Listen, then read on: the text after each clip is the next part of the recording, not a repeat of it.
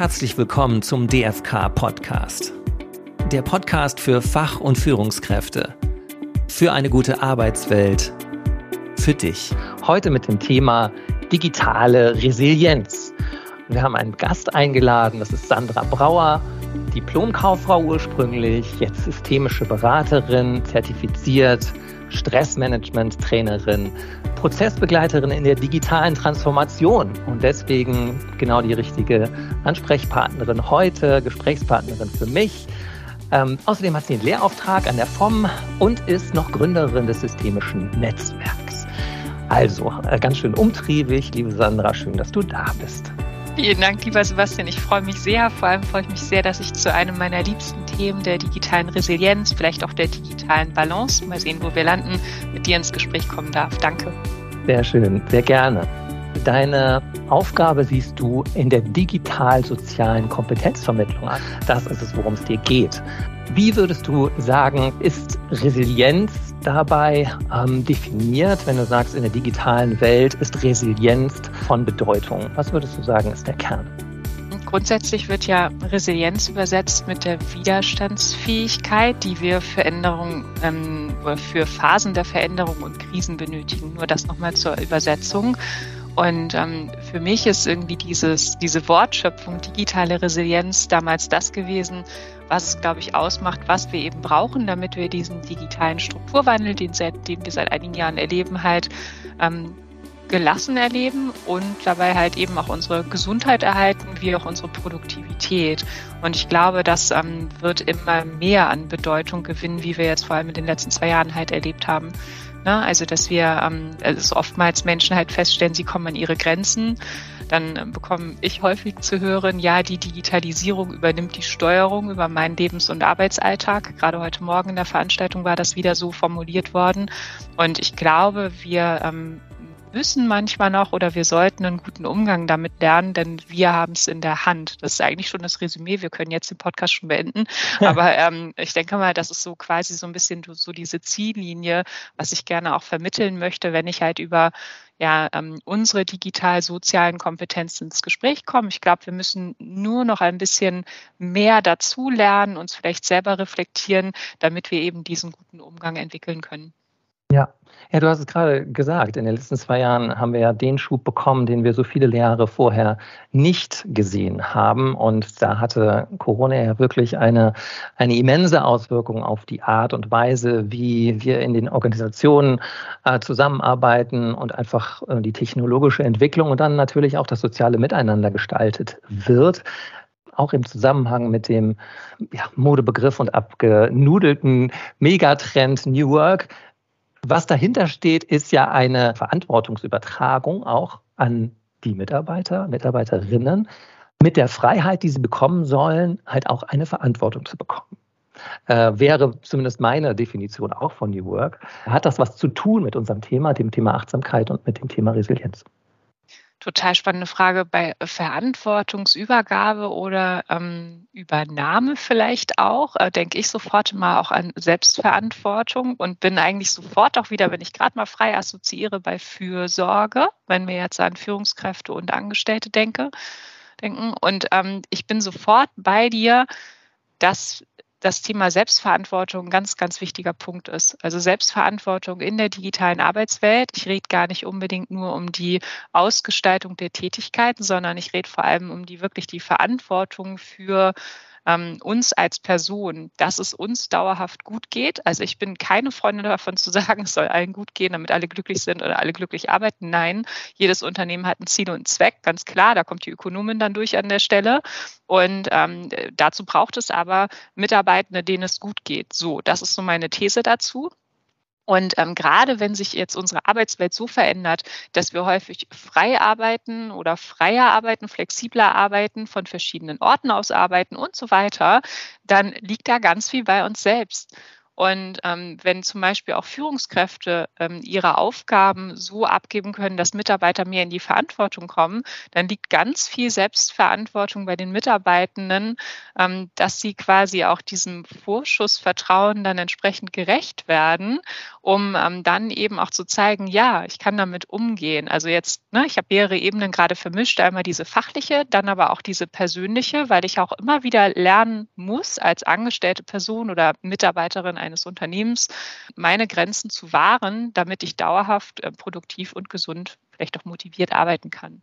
Du hast ja vielleicht gesehen, dass wir eine Umfrage zu dem Thema gemacht haben. Mhm. Ähm, Arbeitswelt nach der Pandemie, zumindest mal ein paar Aspekte daraus gegriffen haben und wir gesehen haben, dass zumindest mal die bestimmten Bestandteile des Wandels, die wir da genannt haben, erstmal positiv gesehen werden von den Fach- und Führungskräften, was ja erstmal schön ist. Also die Flexibilität und die Vereinbarkeit wird da sehr erstmal geschätzt, aber natürlich auf der anderen Seite auch das Thema äh, Risiken auf der Hand liegt, nämlich das Thema schlechtere Kommunikation und sogar mehr Vereinsamung.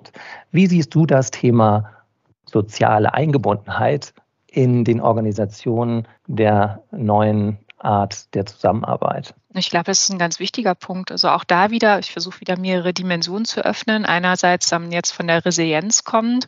Ein Resilienzfaktor ist ein stabiles soziales Netz. Und ein stabiles soziales Netz in der Arbeitswelt ist meistens auch das, was Mitarbeitende dazu bewegt, in Unternehmen zu bleiben. Es sind häufig nicht die Aufgaben, das wirst du wahrscheinlich auch wissen, sondern häufig halt eher der Zusammenhalt oder ne, es wird gerne gesagt, weil meine Kolleginnen so toll waren, bin ich noch etwas länger geblieben, obwohl die Umstände eigentlich gesagt haben, ich sollte gehen. Das ähm, finde ich ist so der eine Punkt.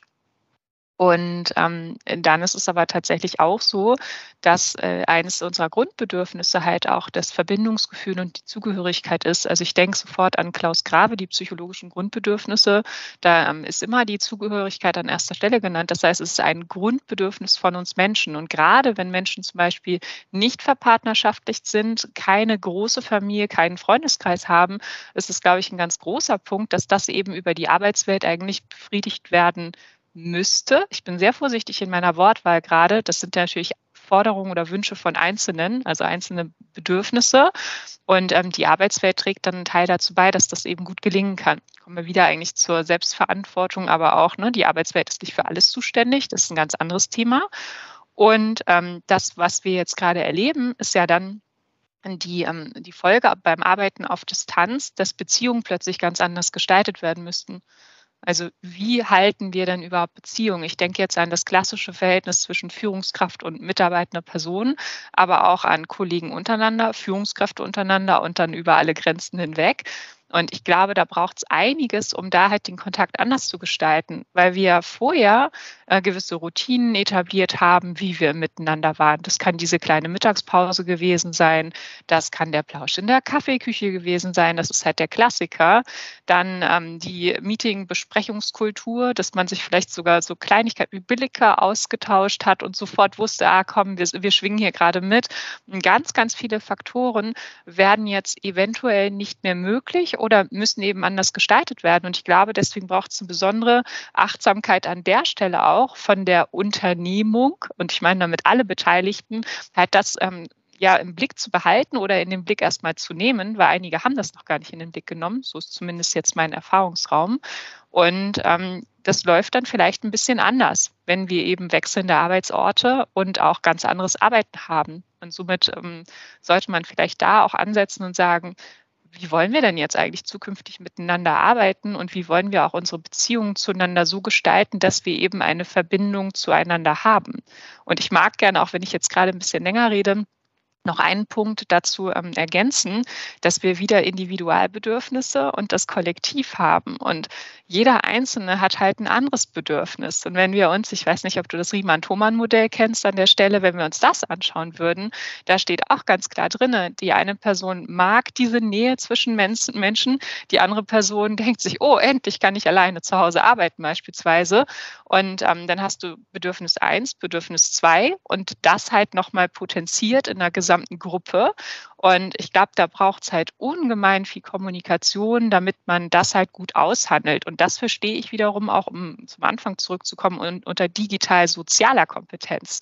Also weil sozial ist das Miteinander, es ist die Kommunikation und die Beziehungsgestaltung. Also ne, Werbung Absolut. für Aufmerksamkeit auf das Thema lenken.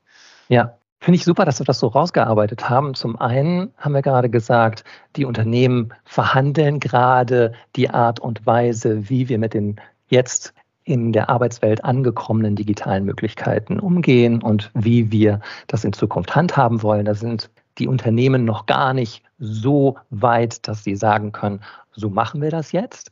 Es ist überhaupt die Frage, ob sie das so tun sollten, sprich das Gießkannenprinzip alle mal so. Aber auch die Grundsätze oder das orientiert euch mal daran oder daran, selbst das ist in vielen Unternehmen halt noch in der Diskussion. Und auf der anderen Seite wird es ja noch mal komplexer, weil wir nicht nur über die Organisation nachdenken, sondern natürlich auch über den Einzelnen, der dann noch mal sehr individuell das eine oder das andere bevorzugt, so oder so unterwegs ist und wie du sagst, nach Riemann Doman eher die Nähe oder der Distanztyp ist und dann in der Ebene halt auch nochmal eine Differenzierung möglicherweise stattfinden muss. Das, für den einen gut ist, muss für den anderen noch überhaupt nicht gut sein. Wir haben festgestellt, die Organisationen haben noch nicht die Blaupause. Wie kann denn die Führungskraft an das Thema rangehen, wenn es schon so komplex ist? Tatsächlich finde ich, es wird auch überhaupt keine Blaupausen geben. Also das ist so meine, meine Grundannahme dazu. Und ähm, ich merke das tatsächlich an der Art und Weise, wie sich auch bei uns in unserer Branche ein bisschen der Markt verändert, wie wir unsere Trainings, Coachings und so weiter gestalten und begleiten, dass es oftmals halt um ähm, ja, um, um Raum schaffen geht, Raum für eben diesen Austausch. Und auch da, ich würde gar nicht von der Führungskraft erwarten, dass sie die volle Verantwortung dafür übernimmt, sondern nur die, nur in Anführungszeichen, die Verantwortung für diesen Austausch und das Anstoßen dieses Themas nimmt und dass diese, vielleicht tatsächlich diese Achtsamkeit an der Stelle dann vorhanden ist, um ähm, über dieses Thema ins Gespräch zu kommen. Also das heißt Achtsamkeit, vielleicht Reflexionsfähigkeit. Also wenn wir an die digital-sozialen Kompetenzen ähm, unserer Zukunft denken, dann wäre für mich tatsächlich, also neben der Achtsamkeit, der äh, Selbstreflexionsfähigkeit halt auch eine ausgeprägte Kommunikationsfähigkeit ähm, wichtig, könnte man sagen. Das war ja schon immer so, also sollten wir schon immer machen. Und ähm, man weiß ja auch, dass das vielleicht häufig ein bisschen sträflich vernachlässigt wird, weil man sich eben häufig, häufig auf fachliche Kompetenzen eher versteift. Aber ich glaube, gerade wegen dieser Themen, über die wir jetzt gerade ins Gespräch kommen, ist es umso wichtiger, dass genau auf diese Dinge ähm, Wert gelegt wird und dass diesen Dingen eine Wichtigkeit beigemessen werden. Und da sehe ich tatsächlich die ähm, Verantwortung auch in der Führungsrolle, weil Führung ist immer Vorbild. Also in einem System gibst du genau das rein, durch, ähm, durch eben dein Verhalten, durch deine Kommunikationsweise ähm, gibst du vor, wie man sich eben verhalten darf. Und ich mache da gerne ein Beispiel an der Stelle, ähm, um zu sagen, wie wollen wir eigentlich zukünftig miteinander arbeiten? Was ähm, ist mein Wunsch? Was ist mein Bedürfnis? Wie sind meine Kompetenzen und Grenzen? Auch eine Führungskraft könnte in einem Meeting vielleicht auch mal äußern, ich brauche auch ein Arbeitszeitende. Ich bin ab einer gewissen Zeit nicht mehr zu, für euch zu erreichen, weder per Teams-Channel noch per E-Mail. Und mit dieser Vorgabe dieses Verhaltens gibt sie damit den Mitarbeitenden ja eine Freigabe für, du darfst das ebenso. Ich glaube, das ist fast noch das Wichtigste. Also wenn ich das jetzt zusammen zusammenfassen sollte, ähm, überhaupt das Bewusstsein für dieses Thema entwickeln, diese Achtsamkeit walten lassen und Raum für Austausch genau dazu und dann halt ähm, Vorbild sein, um einen guten Anfang zu machen. So würde ich es zumindest sehen. Wunderbar. Ja, die gute Nachricht an der Stelle ist ja, dass wir da, glaube ich, in den Jahren, in denen es jetzt die digitalen Kommunikationsmöglichkeiten schon gegeben hat, ja schon auf einer Lernrase waren und auch immer noch sind und täglich neue Lernerfahrungen dazukommen. Ähm, wir hatten ja in der Umfrage gefragt, wie war das vor zehn Jahren? Wie war das, wie ist das heute für dich in Sachen Erreichbarkeit, in Sachen, gehst du noch ans Telefon, äh, bist du erreichbar auf allen anderen Kanälen, digitalen Kanälen oder machst du es wirklich mal aus, unter der Woche abends, am Wochenende im Urlaub? Und da zeigt sich ja durchgehend, dass es eine ganz starke Tendenz hingibt zu der Selbstbestimmtheit. Ja, ich entscheide, ich gehe viel öfter offline, als ich das früher gemacht habe, vor zehn Jahren, als die Möglichkeiten ja auch noch ganz andere waren, also viel eingeschränkter, als es heute der Fall ist. Deckt sich das mit deinen äh, Eindrücken und welche wären das? Ja, also das mit der, mit der Selbstbestimmtheit, das ist so ein Punkt. Also ich wäre da sehr vorsichtig. Natürlich sind wir permanent alle auf Lernreise. Das ähm, ist, denke ich mal, das Leben und auch das Arbeitsleben. Also das auf jeden Fall. Und gerade vielleicht noch mal mehr. Aber für mich gehört auf so einer Lernreise auch das Reflektieren dazu. Das heißt, dieses ab und zu mal stehen bleiben, zurückblicken, um dann zu sagen, okay, was nehme ich jetzt aus diesem Abschnitt meiner Reise mit für den zukünftigen Weg, um mal in diesem Bild zu bleiben und ich glaube, das findet noch ein bisschen zu wenig statt. Also ich bin sehr, sehr vorsichtig, weil ich ja nur in manchen Kontexten unterwegs bin und ähm, ich teilweise auch mal Perlen kennenlerne, um es sozusagen, die es wirklich sehr, sehr schön machen, so wie ich finde, wie, wie es halt auch hilfreich ist.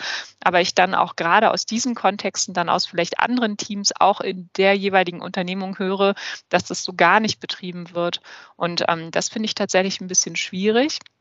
Und dann hast du, glaube ich, noch das Stichwort mit der Selbstbestimmtheit da reingebracht und ähm, vielleicht auch da wieder Führungskraft als Vorbild.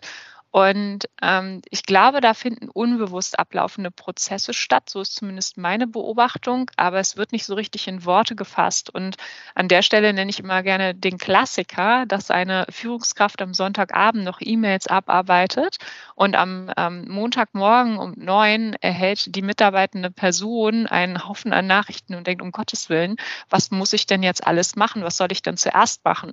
Wenn wir uns dann aber die beiden Welten anschauen würden und jeweils hinter die Kulisse Kulisse blicken würden, wäre vielleicht die Perspektive der Führungskraft, oh, Sonntagabend habe ich Zeit, da habe ich meine Familie ähm, ausreichend gesehen, ich nehme mir noch mal einen guten Moment, damit ich dann wohl konzentriert in meine Arbeitswoche starten kann und ich ähm, nutze den Raum, konzentriert, äh, wertvoll formulierte E-Mails an meine Mitarbeitenden zu schicken. Und wenn ich dann aber die, ähm, die Welt der mitarbeitenden Person mir anschauen würde, die denkt sich, oh, da kriege ich gleich zu Beginn der Woche diverse Arbeitsaufträge und muss jetzt sofort ran, weil ich möchte ja eine gute, gute Mitarbeiterin, ein guter Mitarbeiter sein und ähm, trifft halt irgendwelche Annahmen und ähm, kommt dann halt dazu, dass äh, Stress und Hektik da ist. Und warum ich das Beispiel gerade nenne, ich finde, das ist so, so äh, es ist das klassische Beispiel dafür, dass es hilft, halt miteinander zu sprechen. Und ich glaube, dann ähm, kommst du auch irgendwann dahin, dass du vielleicht selbstbestimmt handeln kannst, wenn du das auch so ausdrückst und sagst, wenn ich das gerade beobachte, dann macht es Folgendes mit mir. Ich brauche aber, damit ich eine gute Arbeit leisten kann, Folgendes. Ich finde, es hat immer was mit Selbstoffenbarung zu tun. Also, dass man Teile von sich preisgibt. Und das mag vielleicht manchmal verletzlich machen oder es sind wieder die weichen Themen, über die so ungern gesprochen wird. Das äh, sorgt aber für die beste Konfliktprävention überhaupt. Und eigentlich nach hinten raus ähm, führt das, finde ich, zu mehr Arbeitsqualität. Ich glaube, ich bin jetzt nicht so richtig konkret auf dein Selbstbestimmtheitsthema eingegangen. Wenn du da noch was Konkreteres haben möchtest, dann frag gerne. Aber das ist mir jetzt da an der Stelle so ein Anliegen gewesen. Ja, ich glaube, das Thema ist am Ende ja auch, sich auf Spielregeln zu verständigen, Klarheit zu schaffen, Erwartungsmanagement zu betreiben auf beiden Seiten äh, und dadurch halt eine Sicherheit dem anderen zu geben, dass er richtig unterwegs ist. Denn mhm. äh, es fallen halt so viele Feedbackwege, so viele Kaffeeküchengespräche weg, dass man nicht weiß, was geht gerade in dem anderen vor. Und diese, diese Sicherheit, ja, wir sind gerade gut, ja, wir können gerade in die richtige Richtung arbeiten, ähm, das fehlt halt hier und da. Welche Spielregeln könnten es denn noch sein an der Stelle?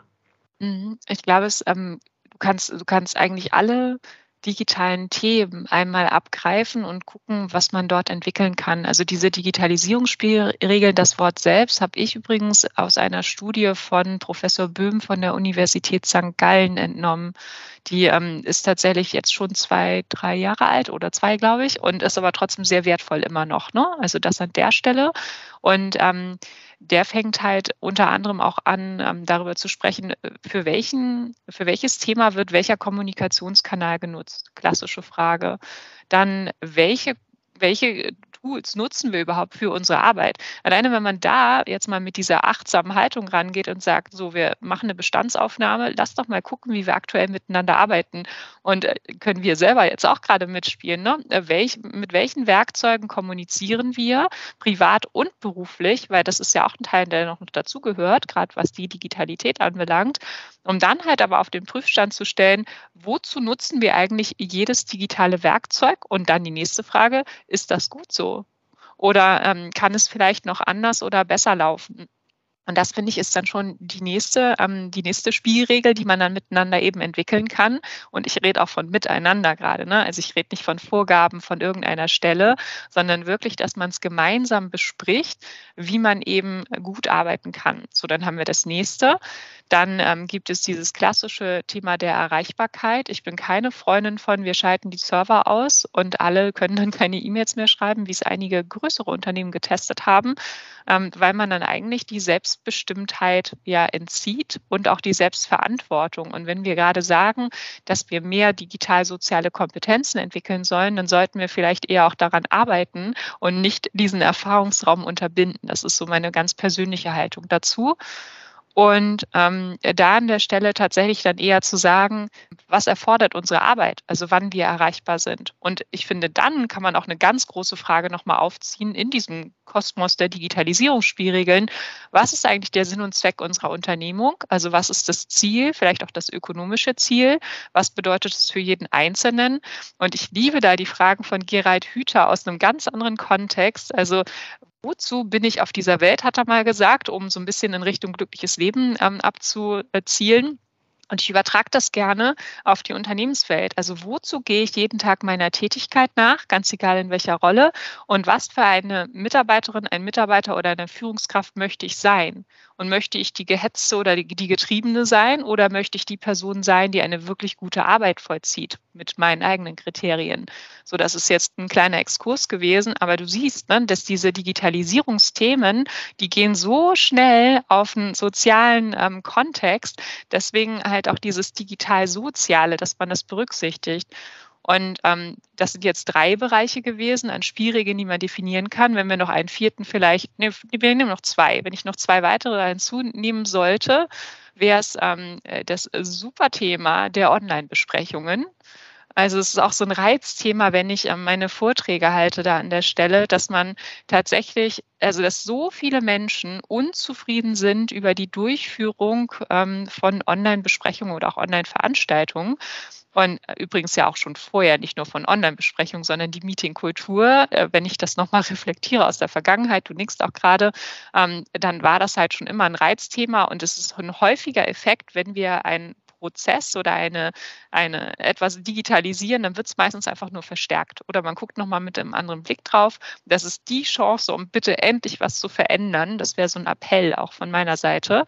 Zum Beispiel, indem man sagt, man möchte nicht mehr von Meeting zu Meeting hetzen. Das höre ich immer ähm, an ganz vielen Stellen, dass es keine Pausen gibt. So, das ähm, betrifft dann sofort unsere gesundheitliche Beeinträchtigung da an der Stelle. Das führt zu einer Überlastung und eigentlich auch zu weniger Qualität in den einzelnen Besprechungen. Und warum nicht dann halt ein Meeting ansetzen von 10 bis 10.50 Uhr oder von ähm, 10.55 Uhr bis 11.55 Uhr? Das bitte gerne auch unternehmensweit, sodass man dann halt auch eine, ja, eine Vereinbarung hat. Uns ist es wirklich wichtig. Wir sind uns dessen bewusst. Aber wieder mit der großen Überschrift, wie wollen wir denn eigentlich arbeiten und was ist Sinn und Zweck des Ganzen? Das ist so der vierte Spiegelstrich, glaube ich, gewesen. Und ähm, der fünfte wäre jetzt tatsächlich für mich noch ein Punkt, das ist so ein bisschen auch in Richtung ähm, des Übergangs zum Privatleben, die Smartphone-Nutzung. Also auch da, wie nutze ich eigentlich wozu ähm, das Smartphone? Ich war vor kurzem in einer Teamsupervision gebucht und da kam auch das Thema auf, wenn ähm, die Teammitglieder in ihrer kleinen WhatsApp-Gruppe sich schreiben, dass sie jetzt bei der nächsten Besprechung nicht mit dabei sind oder einige im Urlaub sind und trotzdem halt diese Benachrichtigungen empfangen und die Gruppenfunktion nicht auf stumm gestellt haben. Ähm, ist das dann eigentlich gerade Arbeiten oder ist es privat? Und ist es das private Endgerät? Hm, wie gehen wir damit um? Und das ist halt, finde ich, auch noch so ein großer Bereich Umgang mit dem Smartphone, ähm, der auch dazu einlädt, entsprechende Spielregeln miteinander zu entwickeln. Absolut. Du hast jetzt gerade wirklich eine Menge Punkte genannt, über die man sich, wenn man mit anderen zusammenarbeitet, einfach im Klaren sein sollte, wo man einfach eine Verabredung treffen sollte. Ich würde noch, es gibt wahrscheinlich noch ganz viele andere Themen und jeder hat sein eigenes Thema. ähm, das er noch dazu tun könnte. Ich würde noch eins hinzufügen, was ja auch immer gerne diskutiert wird in dem Zusammenhang, das Thema Zoom-Fatigue und das Thema Kamera an, Kamera aus. Wie hältst du es denn damit und wie, wie nimmst du es wahr in den Organisationen? Wie wird es gespielt? Ja, schöne Frage. Danke dafür. Ich habe förmlich darauf gewartet. Ähm, das mit der Zoom-Fatigue, also diese Erschöpfung durch ähm, vermehrtes Auftreten in Videokonferenzen, wenn wir es mal so ganz grob übersetzen, ist natürlich ein Punkt und das höre ich auch immer noch. Also ich dachte zuerst, es wäre vielleicht ein Phänomen der Pandemiezeit, aber nein, auch jetzt beim hybriden Arbeiten oder beim wechselnden mobilen Arbeiten ähm, ist es immer noch laut, so zumindest so aus meinem Kosmos und Umfeld und du erlebst es ja auch so. Und ähm, ich finde, das ist, das hat halt verschiedene Ursprünge, ne? Und da kann man auch mal drüber nachdenken. Was ist jetzt mit der Meetingkultur gewesen? Also wie gestaltet man die? Und ähm, wie kann man das vielleicht verändern? Das wäre so das Erste. Und ähm, dann aber auch überhaupt so das mit Kamera an und aus, es lädt ja auch dazu ein, wie man eine digitale Netiquette definiert hat. Also das ist mein Lieblingswort in diesem Kontext und sagt, wie wollen wir denn gerade miteinander sein? Also ich kenne zuhauf ähm, Meetingrunden, wo Menschen halt parallel abwaschen, weil sie eigentlich gar nicht relevant für diese Besprechung sind. So. Und dann kann man ja auch nochmal nachfragen, wer ist denn Adressatenkreis dieses Meetings gewesen? Muss es wirklich sein, ähm, dass Personen einfach nochmal eben eingeladen werden, weil es ja so einfach ist? Und auf der anderen Seite aber, das ist jetzt so ein bisschen pro Kamera aus, kann es halt manchmal auch sein, dass man etwas sehr angestrengt ist, weil man permanent im Fokus ist. Man ist anders im Fokus als in einem echten Raum. Und Studien haben gerade schon ähm, belegt, dass vor allem Frauen tatsächlich das als ähm, Belastungsfaktor wahrnehmen, weil sie sich automatisch immer bewerten. Und ähm, ich glaube, dass auch das braucht Beachtung und auch da eine gewisse Achtsamkeit, weil ähm, Menschen das, glaube ich, nicht absichtslos machen. Und äh, ganz spannend, wir könnten jetzt auch Parallelen aufziehen zu ähm, ja, Watzlawick und Co., die ganzen Kommunikationspsychologen, äh, dass wir eigentlich nicht nicht kommunizieren. Und auch ein Kamera aus kann halt eine Kommunikation sein. Und wir könnten dann hinterfragen. So mache ich es zum Beispiel mit meinen Studierenden. Das war so mein Übungsfeld dazu. Das war unglaublich ähm, wertvoll, sich mit denen dazu auszutauschen, einfach diese Frage zu stellen. Ähm, was brauchst du, damit die Kamera an ist? Weil ich mag es gerne als referierende Person und ich würde mich auch in einer Online-Besprechung freuen, wenn ich moderierend da auftreten würde, wenn Menschen die Kamera anmachen. Was brauchst du, damit du die Kamera anmachst? Oder wenn nicht, ähm, was ist dein Beweggrund, ähm, das nicht zu tun? Und ich erinnere dann gerne an die gute Absicht aus dem systemischen Arbeiten, dass Menschen eigentlich nie aus böser Absicht, sondern aus guter Ab Absicht aus sich selbst heraus handeln und das halt zu erkunden. Aber auch da brauchen wir wieder das Gespräch, damit wir das mehr verstehen.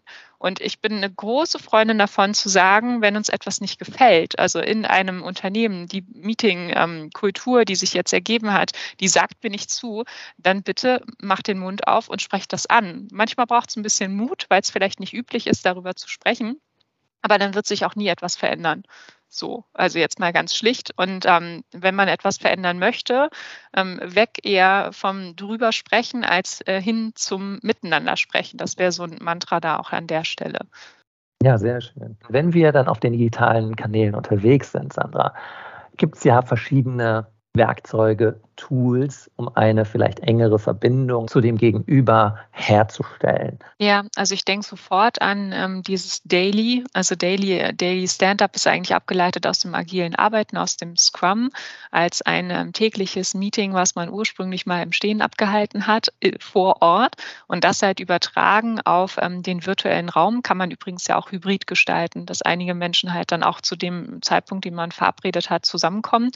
Die Idee dabei ist, ähm, im Ursprung gewesen, dass man sich halt kurz updatet zu Themen, um dann herauszuarbeiten, ähm, wer vielleicht wozu noch Unterstützung von anderen benötigt. Das finde ich, kann man auch weiterhin so machen, dass man das entweder täglich einführt oder halt mehrmals in der Woche. Also ich bin auch eine Freundin davon, da immer Methoden so ein bisschen abzuwandeln. Muss es kein Daily, sondern vielleicht ein Weekly sein. Das reicht dann immer noch. Und aber auch ähm, gerade diese Kürze zu nutzen, das braucht meiner Meinung nach einen Moderator, der es ein bisschen im Blick behält. Das wäre halt eher so auf dieser fachlichen Ebene, damit man da den Austausch hat. Und gerade wenn man eben auf Distanz zusammenarbeitet, ist das eine super Möglichkeit, um zu sagen, ähm, was habe ich zuletzt abgeschlossen, woran arbeite ich jetzt, was folgt als nächstes, wobei kann ich Unterstützung benötigen. Die, ähm, das Charmante daran ist, dass man immer eigentlich die Möglichkeit hat, Wertschätzung für diese Person auszusprechen, weil die erzählt hat, was sie gerade geschafft hat. Das wäre eine Möglichkeit, wenn die Gruppe das möchte, dann zu sagen, okay, ja, was macht ihr eigentlich gerade? Okay, ich weiß danach, was ihr gerade macht und ähm, wir können ein Auge füreinander haben, wo wir uns vielleicht gegenseitig helfen können. Also das als, ähm, als Empfehlung Nummer eins, aber auch tatsächlich für das Soziale, dass man halt eine Viertelstunde Kaffeepause oder sowas einbaut. Ich sage mit Absicht Kaffeepause und nicht Mittagspause, weil ich glaube, dass die Mittagspause auch eine wirkliche Pause sein sollte. Und ähm, das übrigens ja auch ein ganz anderes Thema nochmal ist, ne? Das Einhalten von Pausen auch beim selbstverantwortlichen Arbeiten. Dazu vielleicht ein anderes Mal später. Aber ähm, tatsächlich diese, diese Kaffeepause, ähm, die man wirklich nur zum Plaudern nutzt, da habe ich auch von vielen gehört, es braucht ein bisschen Disziplin, dass man nicht ins Fachliche abdriftet, aber dann ist es wirklich gut und einfach nur zu plauschen. Das sorgt für eine äh, Verschnaufpause zwischendurch, ähm, das sorgt für eine gewisse Lockerheit und vielleicht eine leichte Verbindung zueinander, wenn wir uns vermutlich auch darüber einig sind, dass man diese ähm, Ad-Hoc-Flurgespräche nicht ersetzen kann. Das geht nicht im Moment, aber das ist zumindest so eine kleine Brücke, die man schlagen kann. Und ähm, dann gibt es tatsächlich auch äh, wirklich noch so Werkzeuge, auch über digitale ähm, Instrumente, dass man ähm, gerade in größeren Organisationen ähm, ad hoc Speed-Datings quasi ähm, organisiert, sodass man einfach mal mit jemand anderem auch in einer ähm, Zoom- oder Teams-Besprechung in einem viertelstündigen Breakout-Room sitzt, um sich auszutauschen. Themen geleitet könnte man machen, aber natürlich auch themenunabhängig und eher persönlich. Das mag ich auch tatsächlich ganz gerne und fanden wohl viele auch sehr hilfreich. Und als letztes, vielleicht auch mal für manche Menschen mit ein bisschen Mut versehen, irgendwo anrufen. Also gerade Personen bewusst anrufen, die man lange nicht gesehen hat und sagt, übrigens, hallo, wie geht's dir? Wir haben uns lange nicht gesehen. Kenne ich auch von einigen, ähm, ist nicht jedermanns oder jeder Frau's Sache, wäre aber tatsächlich vielleicht auch noch mal eine Idee. Plus einen Punkt möchte ich gerne noch erwähnen, ähm, höre ich auch immer wieder diese bewegten Pausen, also dass man gemeinsam Yoga macht oder ähm, was auch immer, äh, vielleicht auch angeleitet von einer Kollegin oder einem Kollegen und dass man sich 15, 20 Minuten zusammensetzt, auch gerne am Rechner oder im Raum vor Ort, kann man ja auch gerne hybrid gestalten und gemeinsam ein bisschen Sport macht. Dann hat man nicht nur den Zusammenhalt unterstützt, man hat eine kleine Community, das ist dann halt die bewegte Pausen-Community aufgebaut und man ähm, ja, hat halt den Moment der Bewegung auch noch dabei. Das sind so Ideen, da gibt es noch mehr von. Ne? Wunderbar. Ich danke dir sehr für die Inspiration. Nun wird ja gerade in den Unternehmen ausgehandelt, wie das Thema vor Ort arbeiten und zu Hause oder an einem dritten Ort arbeiten zukünftig gehandhabt wird und werden soll. Ähm, da liegt das Thema natürlich auf der Hand, dass ich aus vielen Unternehmen tatsächlich auch präsentiert bekomme, ähm, dass das Büro ein anderes werden muss, die Attraktivität des Büros gesteigert werden muss, weil es ja auch viele Mitarbeiterinnen gibt, die sagen, naja, warum soll ich ins Büro kommen? Es ist sowieso keiner da oder zumindest nicht die Leute, die ich tatsächlich treffen will. Ob ich jetzt da zoome oder zu Hause zoome, ist auch egal. Ich finde es unglaublich spannend. Also ich habe auch einen starken Puls bei dem Thema, merke ich immer an der Stelle, weil ähm, also ich eine Freundin davon bin, dass wir so arbeiten sollten, alle, dass es halt gut für die Ausführung der Tätigkeit ist und auch gut für die Menschen. Also ich bin ja eine sehr humanistisch geprägte Persönlichkeit eher und denke immer, dass alle Individualbedürfnisse bitte Berücksichtigung erfahren, auch wenn sie nicht immer erfüllt werden können. Und ähm, ich erlebe aber gerade verschiedene Welten. Die eine Welt ist tatsächlich die, dass man einfach drüber spricht und sagt, gut, wie können wir es am besten machen? Alles klar, setzen wir um, fertig. Das ist so, finde ich, für mich die Ideallösung.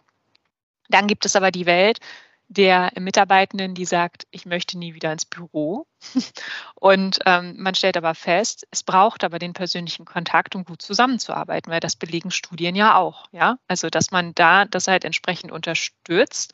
Und die Frage ist halt, die ich mir dann sofort darstelle, ich bin gerade beim zweiten Spiegelstrich, baue gleich noch einen dritten ein. Ähm, was ist der Grund? Also was ist der Grund, warum Mitarbeitende nicht mehr ins Büro möchten? Und ich würde es tatsächlich auch ähm, sehr stark hinterfragen wollen, jedes Mal, wenn ich als zum Beispiel Führungskraft genau eine solche Aus, ähm, Aussage höre, um zu erkunden, hat es nur mit der Person zu tun? Ist es vielleicht aber auch eine inzwischen fehlende Gewöhnung, jetzt wieder sich überwinden zu müssen, vielleicht zum Beispiel für introvertierte Personen? Dann auch in diese etwas laute Arbeitsumgebung zu kommen. Weil das ist auch so ein Punkt, den man jetzt feststellt. Viele Menschen sind komplett überfordert von zum Beispiel Großraumbüros und ähnlichem, in denen sie bisher eigentlich immer gearbeitet haben. Sie sind es aber gar nicht mehr gewöhnt. Das heißt, sie können dann auch nicht mehr so gut arbeiten gerade. Und die große Frage auch der Wissenschaft da an der Stelle ist, werden wir uns wieder daran gewöhnen oder ähm, braucht es vielleicht dann doch was anderes, weil wir jetzt so eine Sensibilität entwickelt haben, dass wir da eher für auch Ruheräume und so sorgen müssen. Ähm, das ist, das ist, finde ich, ähm, so ein Punkt da an der Stelle, aber es könnten halt auch ganz andere Gründe sein. Es könnte mit der Unternehmenskultur zusammenhängen. Es ähm, könnte auch ja, irgendwas anderes sein, was wir noch gar nicht erahnen. Deswegen auch da eher eine gute Achtsamkeit versuchen an den Tag zu legen und zu hinterfragen, was sind die Beweggründe, wenn Mitarbeitende nicht mehr ins Büro wollen. Und dann haben wir aber auch die dritte Welt und die dritte Variante, der dritte Spiegelstrich, dass Führungskräfte sich wünschen, dass die Mitarbeiter bitte alle zurück ins Büro kommen. Da hatte ich vor kurzem auch eine Anfrage für einen Auftrag, ähm, dass ich dafür sorgen sollte als Externe, dass alle Mitarbeiter geschlossen zurück ins Büro kommen, permanent. Ich habe diesen Auftrag abgelehnt, ganz bewusst, und habe gesagt, das mache ich nicht, das kann ich nicht, weil das nicht zu unserer, ähm, zu der Weiterentwicklung unserer Welt führt. Ich glaube da ganz fest daran, dass diese ähm, Digitalisierung und Technologisierung so einiges mit sich bringt.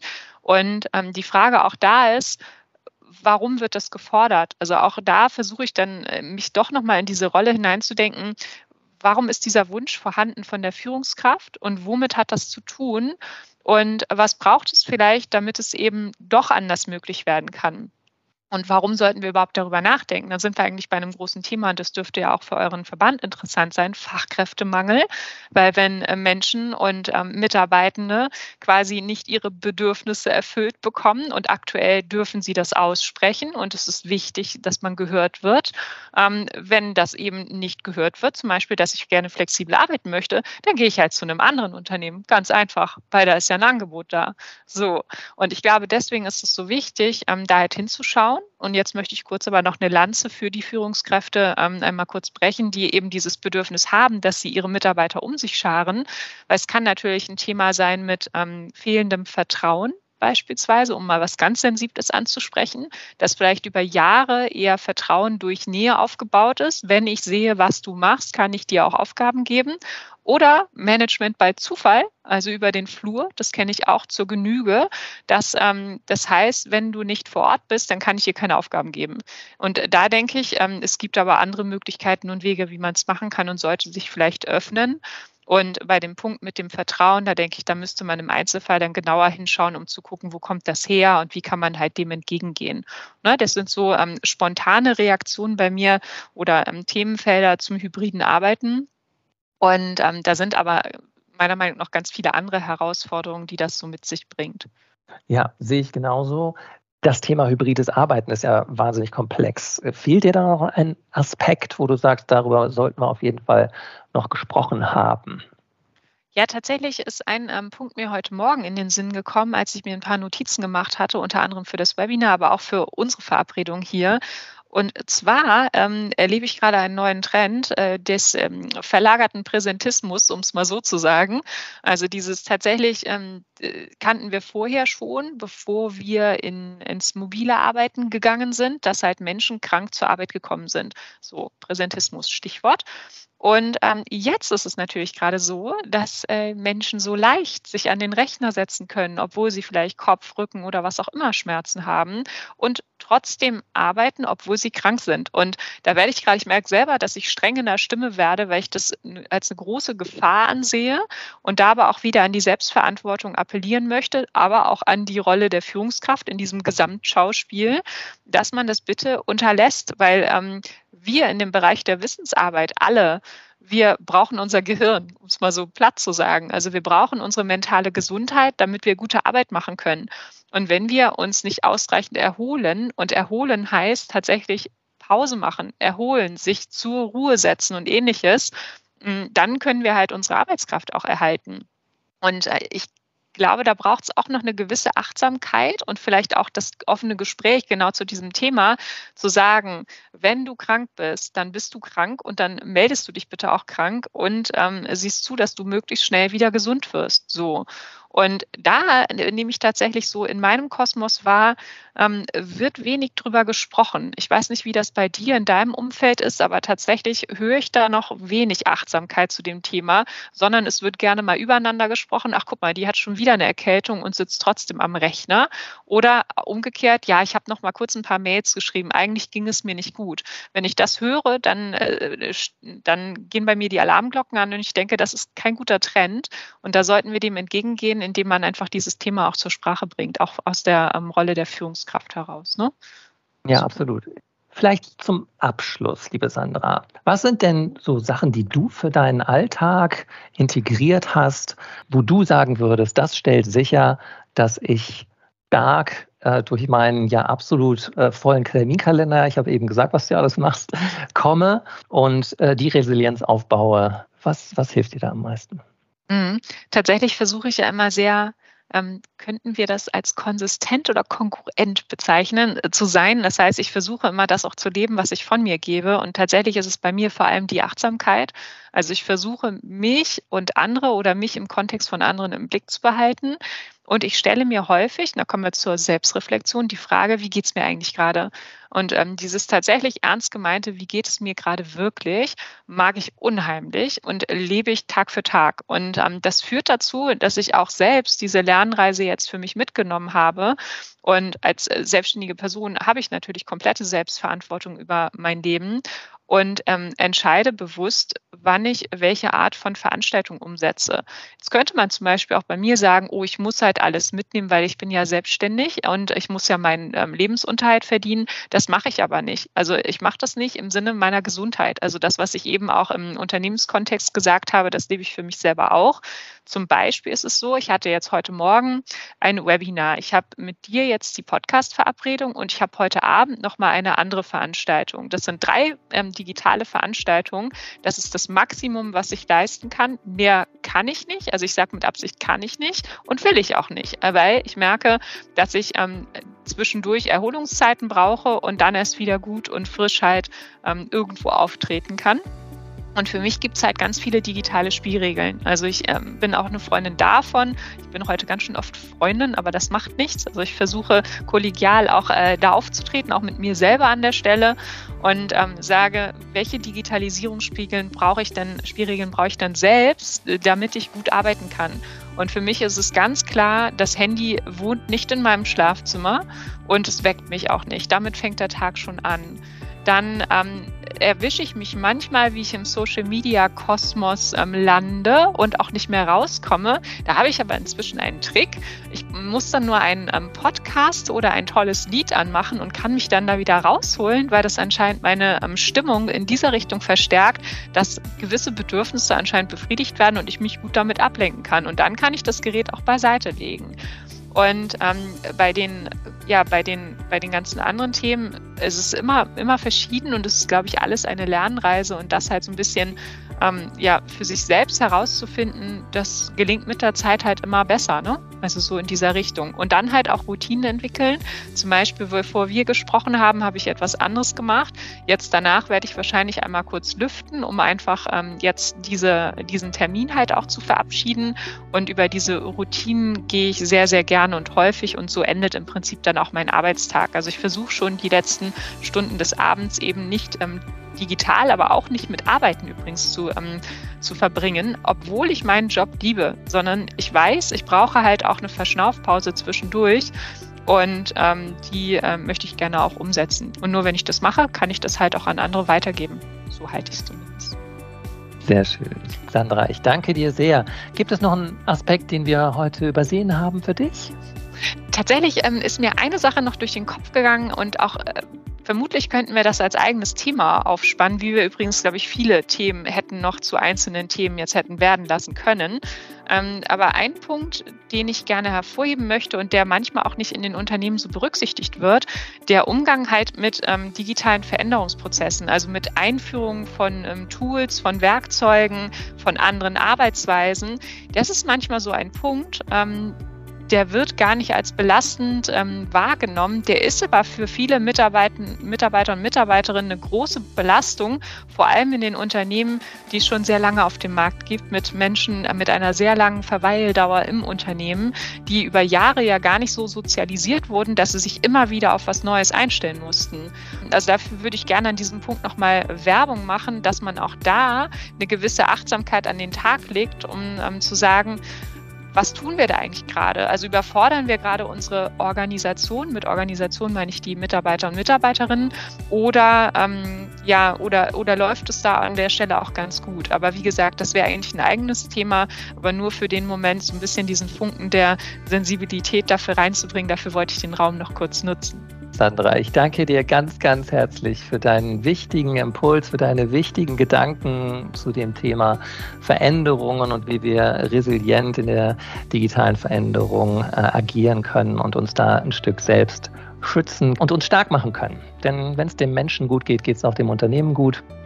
Und äh, das ist das Wichtigste äh, in den heutigen Zeiten sowieso. Das hat großen Spaß gemacht und hoffentlich bis bald mal.